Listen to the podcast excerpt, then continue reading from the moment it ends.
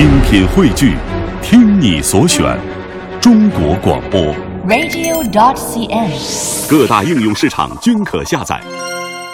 一个人想要成功，需要七年的时间，这是怎么算出来的呢？来听听下面这篇文章。一时心血来潮，报了一个口译班，其中有一位老师大概三十岁，长得很漂亮，打扮也很时尚，口译功夫也非常棒。每次呢，他都是来去匆匆。后来才知道，他大学学的是历史。本职工作是一家公司的公关部经理，儿子已经五岁，他每天要上班、做家务、带孩子。与我们不同的是，他拥有人事部二级口译证书，每个月都有天南海北的会议翻译任务，还兼任这家口译中心的导师。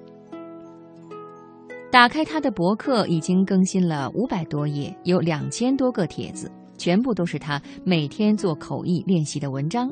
平均每天两篇长的，一篇短的。他坚持做这件事情已经快十年了。非专业出身的他，因为爱好英语而一直努力。我对他表示钦佩。他告诉我，十年前他曾经看到一份调查报告：一个人如果要掌握一项技能，成为专家，需要不间断地练习一万个小时。当时他算了一笔账，如果每天练习五个小时，每年三百天的话，那么需要七年的时间，一个人才能够掌握这项技能。他说，幸运的是他自己知道想掌握什么样的技能，于是他只需要立马投入干起来就行了。他觉得没有五个小时的时间，要学习三个小时也行啊。现在已经快十年了，觉得差不多已经掌握了这个技能。作家六六也提到过这个理论，他说自己就是经过七年的努力写作，才成为一名作家的。披头士乐队在成名之前已经举办过一千二百场音乐会，比尔盖茨在发家之前已经做了七年的程序员。可是为什么你做了十年公务员，还只是一名小职员？为什么在家里做了七年的饭，没变成特级大厨，反而发现婚姻到了七年之痒呢？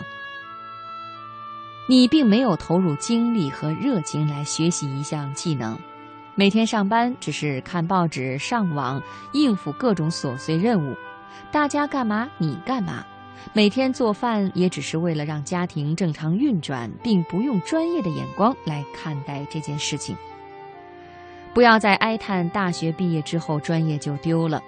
如果从初中开始算起，十二年的学校教育，就算每天学习一门技能两小时，一年三百天，你也只有七千二百小时，还有两千八百小时的缺口呢。